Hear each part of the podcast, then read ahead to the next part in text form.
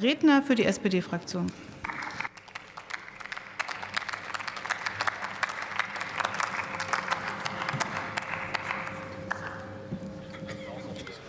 Frau Präsidentin, liebe Kolleginnen und Kollegen, vielleicht nur ganz kurz, ohne dass ich mir Illusionen mache, dass es viel bringt, aber ohne den NATO-Einsatz gäbe es heute wahrscheinlich keine Kosovo-Albaner mehr. Von daher bin ich dankbar, dass seinerzeit so entschieden wurde.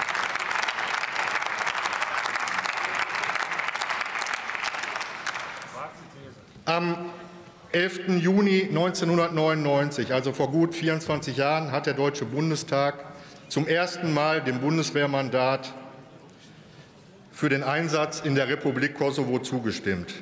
Damit handelt es sich um den längsten Auslandseinsatz unserer Bundeswehr. Der Einsatz ist aber nicht nur lang, sondern auch erfolgreich. So waren ursprünglich noch rund 50.000 Soldatinnen und Soldaten für die Mission notwendig. Mit der Verbesserung und Stabilisierung der Sicherheitslage konnte die Truppenstärke der Kosovo Force ständig angepasst und verringert werden. Derzeit leisten noch etwa dreieinhalbtausend Soldatinnen und Soldaten im Kosovo ihren Dienst. Diese kommen aus 27 Nationen, von denen übrigens sechs keine NATO-Mitglieder sind. Die multinationale KFOR-Truppe hat unter anderem den Auftrag, zu einem sicheren Umfeld und zur Sicherstellung der öffentlichen Sicherheit und Ordnung beizutragen, den Aufbau eines demokratischen, rechtsstaatlichen, friedlichen und multiethnischen Kosovo zu unterstützen und militärisch abzusichern.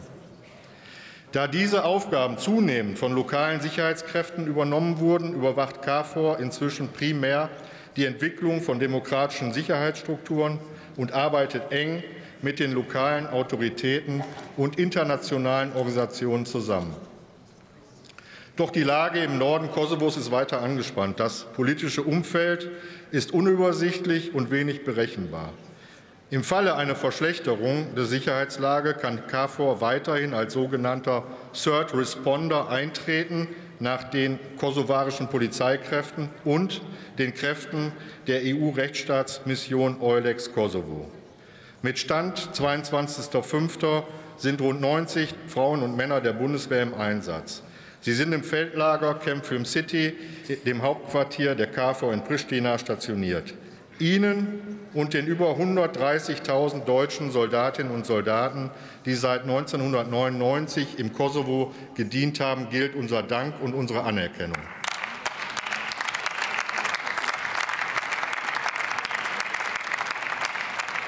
Sie haben maßgeblich zur Sicherheit und Stabilität der Region beigetragen und genießen ein hohes Ansehen unter den Einwohnerinnen und Einwohnern.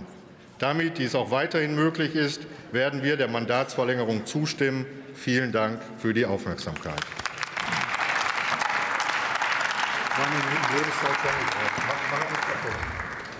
Zwei Minuten Lebenszeit, ich will das nur weiter sagen, äh, haben wir alle geschenkt bekommen. Bedenken Sie das bitte. Herzlichen Dank. Wir werden das für den Heiligen Geist nutzen, der an diesem Wochenende kommt. Ähm, äh, Kerstin Vieregger hat das Wort für die